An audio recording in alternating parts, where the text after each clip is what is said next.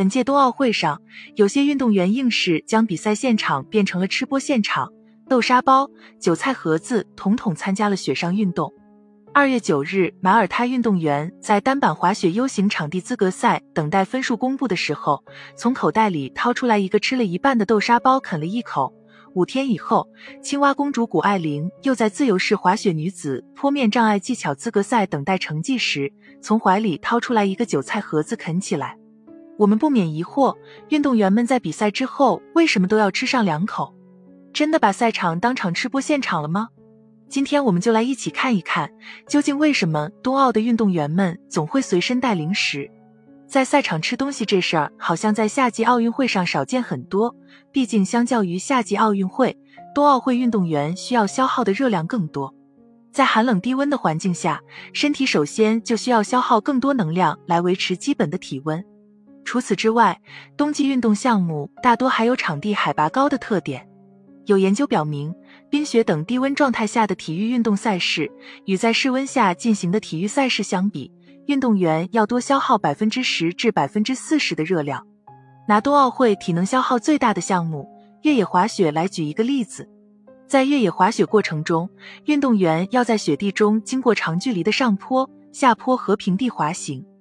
作为一项有氧运动，加上比赛场地的海拔较高，期间会消耗大量的氧，进而需要燃烧身体内更多的热量。一个一百公斤的选手以每小时十三公里的速度滑行，只用十分钟就要消耗二百六十大卡的热量。夏季奥运会的长距离项目马拉松，十分钟消耗的热量也只有一百大卡。由此可见，运动员参加冬季运动项目需要补充的热量是很大的。训练或者比赛后迅速补充能量，还有助于提高肌肉神经的兴奋性，保持较高的竞技水平。除了热量的补充，我们看到马耳他运动员和青蛙公主吃的一个是豆沙包，一个是韭菜盒子，都是碳水化合物为主的主食。我们再来看看冬奥会正式开始之前，冬奥组委发布的冬奥村菜单。仔细看看其中的菜品，不难发现，很大一部分也是以碳水化合物为主的主食。在经过剧烈运动或者完成比赛之后，运动员的身体会大量消耗储存在体内的糖原，这个时候运动员就要及时补充糖原。虽然很多食物最终都可以分解成葡萄糖，并为身体提供能量，但还是碳水化合物分解成葡萄糖的速度比较快。也就是说，碳水化合物是最迅速的能量来源。